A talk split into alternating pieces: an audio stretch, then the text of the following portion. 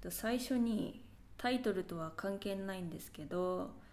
よく話している歯列矯正の話をちょっとしようかなと思います。このポッドキャストも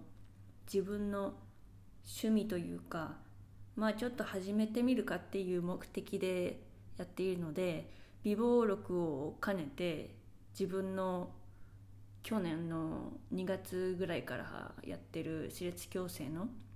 日記みたいなのを兼ねてちょっと話そうかなと思います。そう。歯列矯正をですねやっていて毎月、まあ、3週間に1回ぐらい行ってでつい最近また調整日っていうか歯医者さんに行かなくちゃいけなくてでだいぶもう並んできているのですごいこう歯に負担がかかるようなものすごく歯がこう動くみたいなことはなかったはずなのに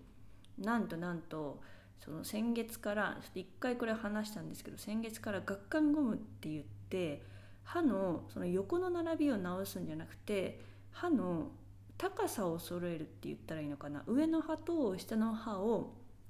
こう引っ張り合うんですよね。小さなゴムを自分で毎日付け替えて。でそうすることで私の場合は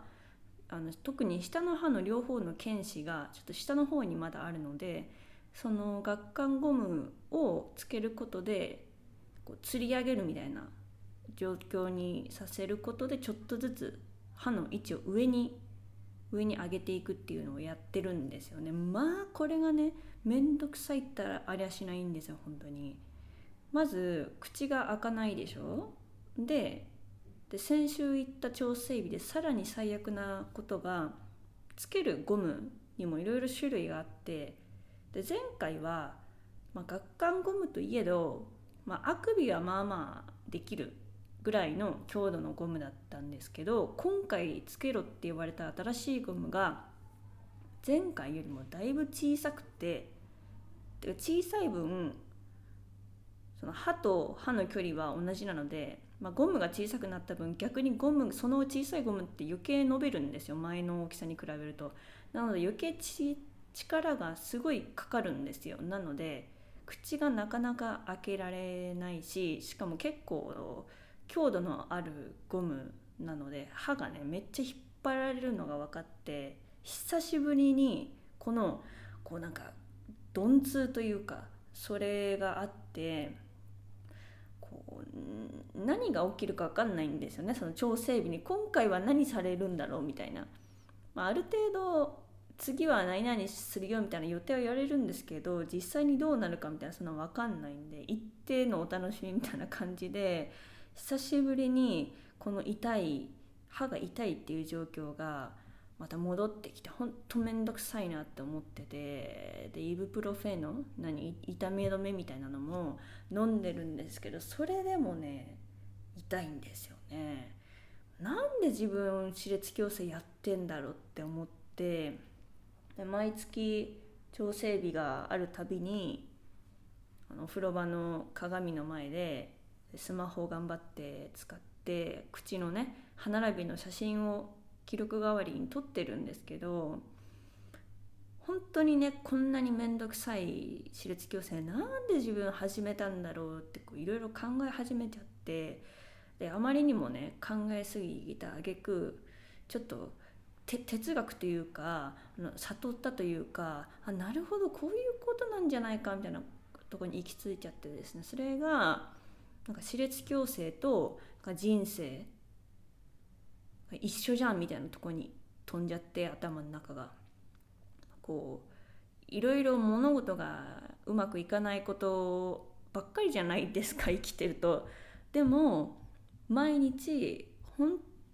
当に少しだけどちょっとのその努力というかやりたくないけどまあやるかとかもうご飯作るのも面倒くさいけど外に出るのも面倒くさいけどでもなんかお腹空いてるから何かやらないとみたいな。面倒くさいけどとりあえずやろうみたいなね。泣く泣くやっているその小さな努力の積み重ねでこう生きることができるというか、まあ、やりたくないこともなんか仕事のことなりいろいろねそういう書類関係のこともやらないといけないけどでも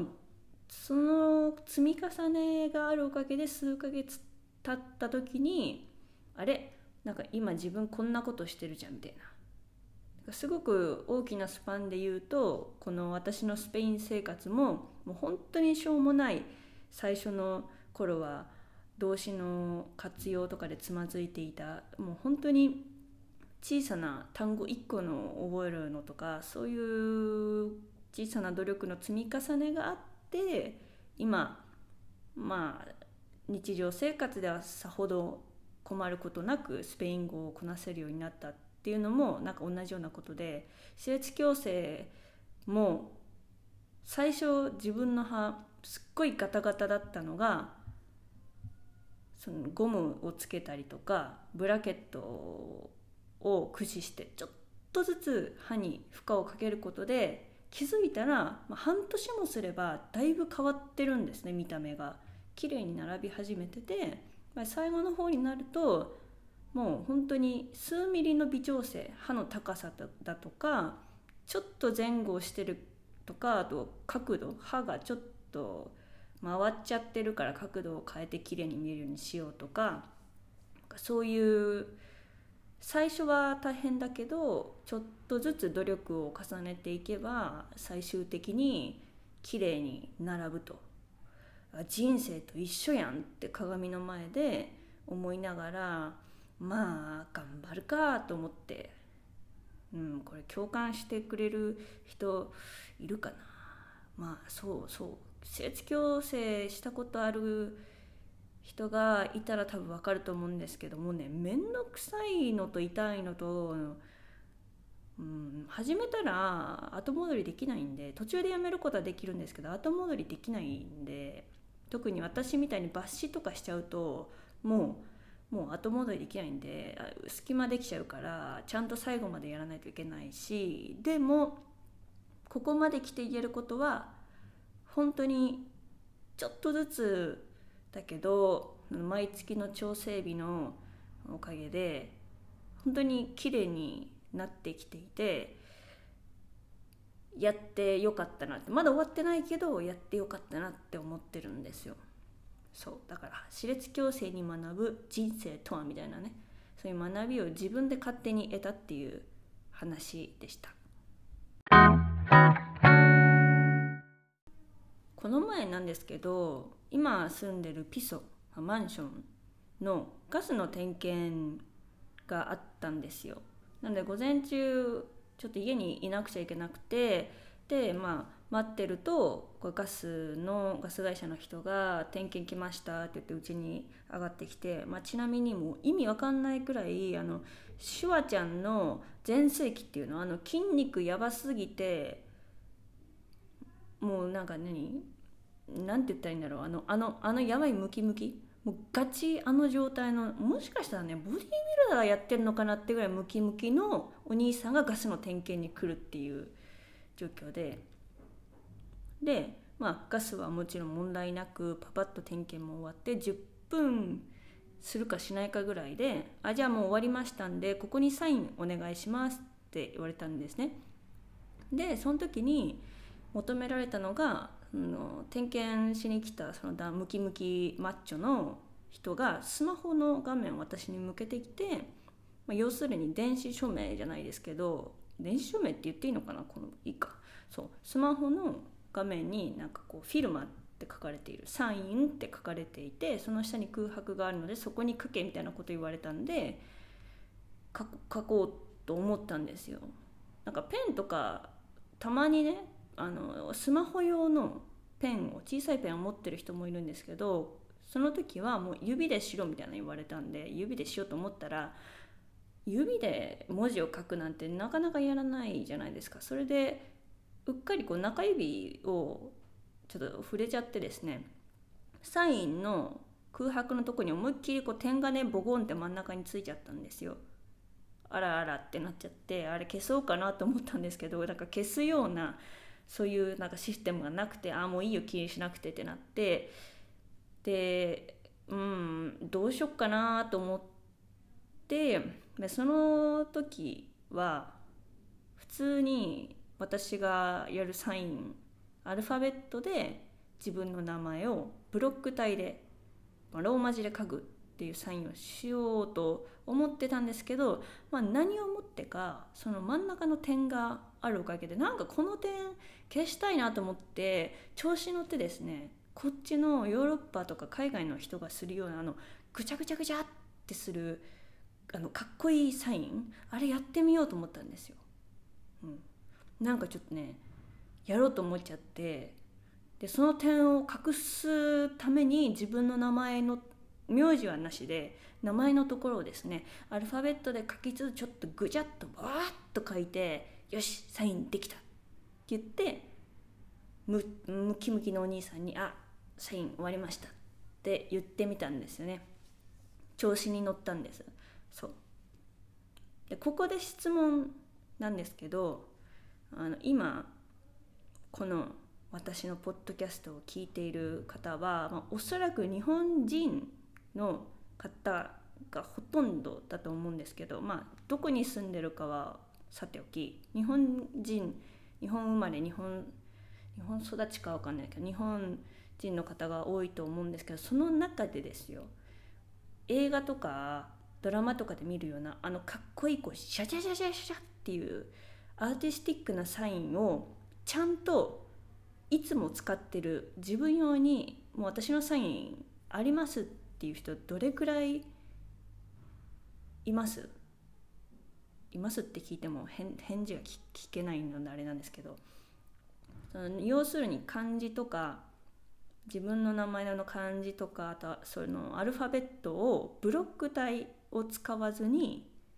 あのシャシャシャシャっていうああいうかっこいいサインを日本人で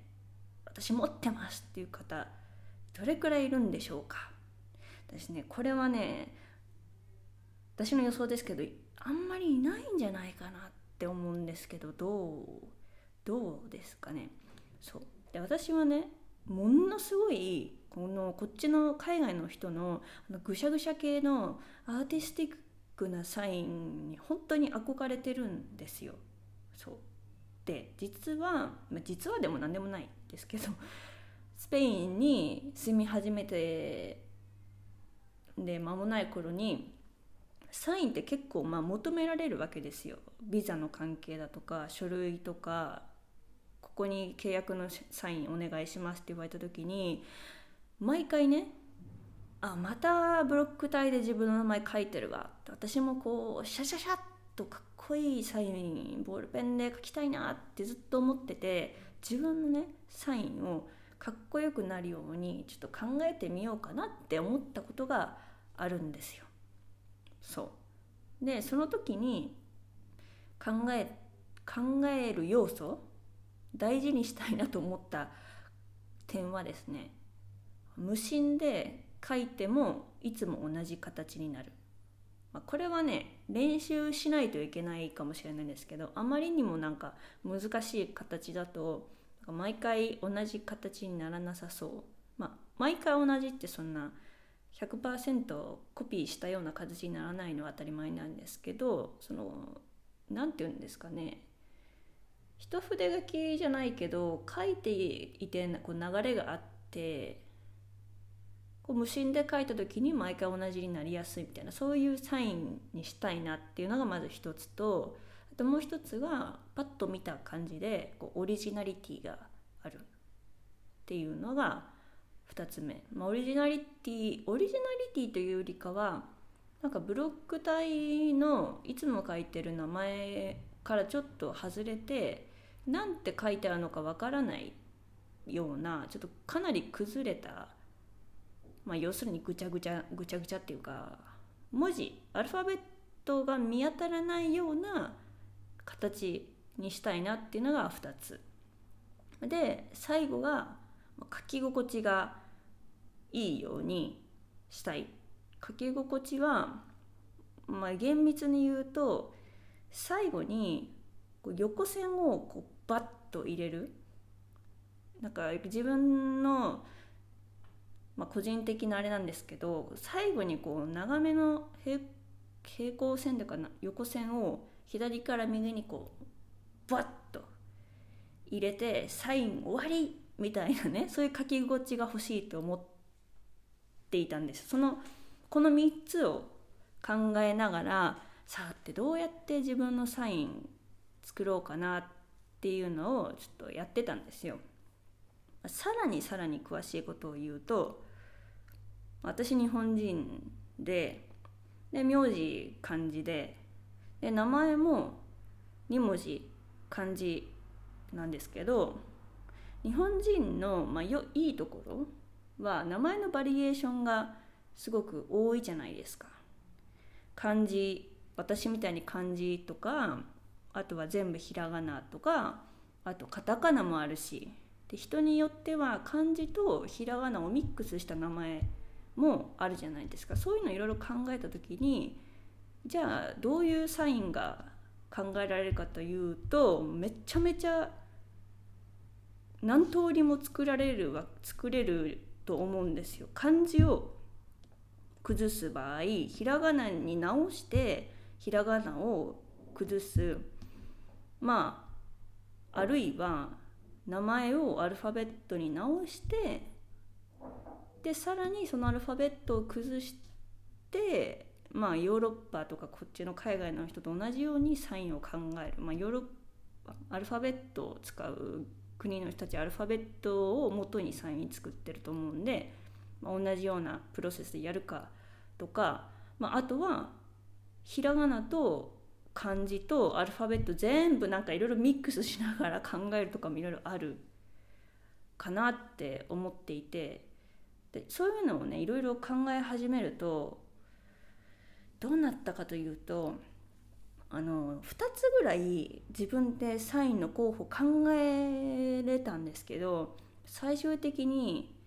もっといいの考えられるかもと思って納得できずに今に至ってるんですよね。で要するになんかこう自分のサイン考えたやつに腑に腑に落ちなくていつもまあなけなしのブロック体でローマ字でサインしちゃってるんですけど、まあ、慣れなのかな？なんかこういうサインめっちゃかっこいいじゃんって。憧れは常にありつつやっぱもっといいのありそうと思ってそこで多分ね妥協しないとダメなんですよね。妥協して書き続ける。そしたら多分ね好きになると思う。なんかね小さい頃の玉ねぎと一緒なんですよ多分。小さい頃玉ねぎ大嫌いで逃げ回ってたんですけど玉ねぎのサラダとか出されたらもうね家中にののたうち回るとか絶対嫌だって言って苦いの絶対嫌だって言ってたんですけど玉ねぎは大好きなんですよね。繰り返していくうちにこう良さが分かってくるみたいな多分ある程度ああいうこっちの人のサインっていうのはもう割り切って自分はじゃあこれで行くしかないっていうそういう区切りをつけてそこからとにかく繰り返し書き続けることで好きになっていくっていうのが多分大事なんじゃないかなちょっと思ってるんですよ。でそうサインが欲しいっていう話なんですけどいまだに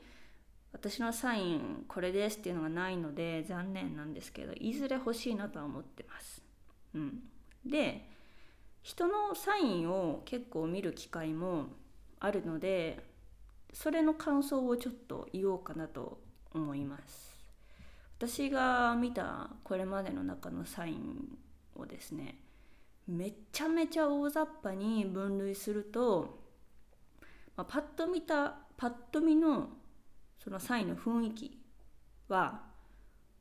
まあそうですね。3つぐらいって1つがミニマリスト。2つ目が絡まった毛糸系。で3つ目が線だらけの幾何学系の3つですね。そう。1つ目のミニマリストタイプのサインは筆跡じゃないな。何て言ったらいいんだろう。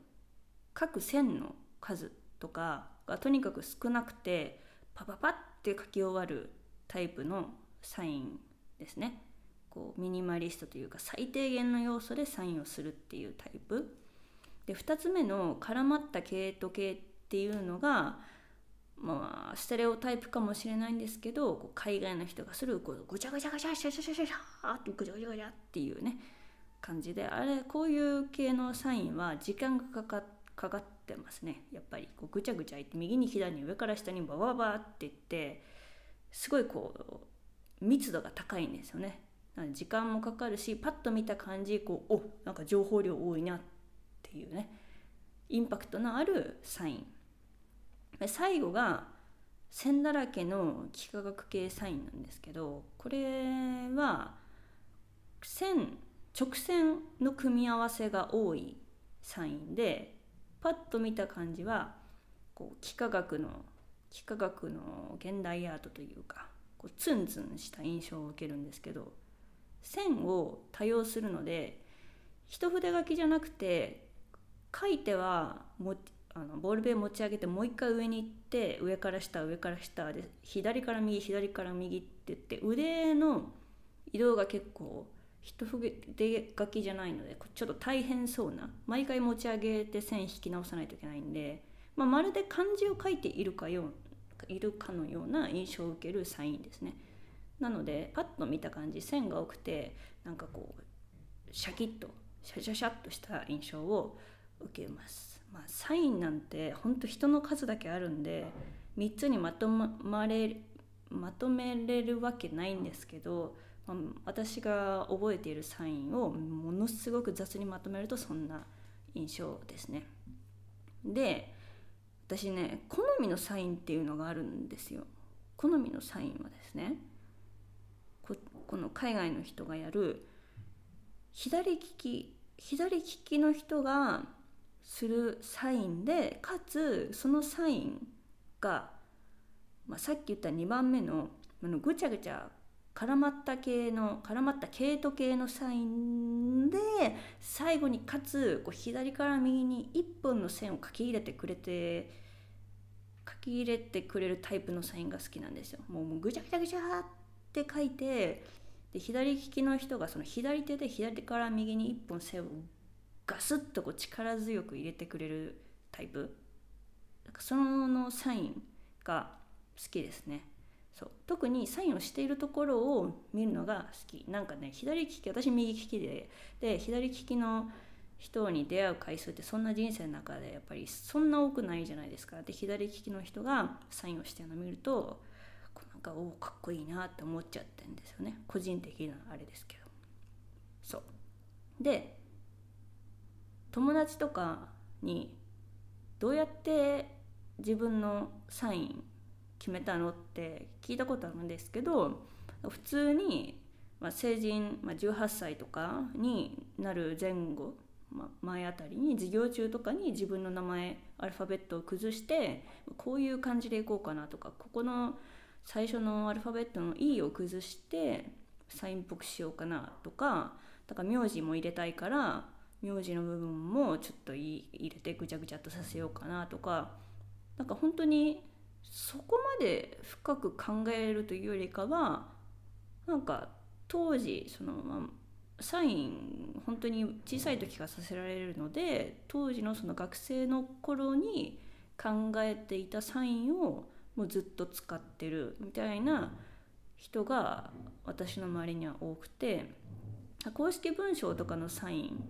何て言ってたかな？なんかねサインをすごい大幅に変える場合はねなんか届けを出さないといけないとかなんかそう。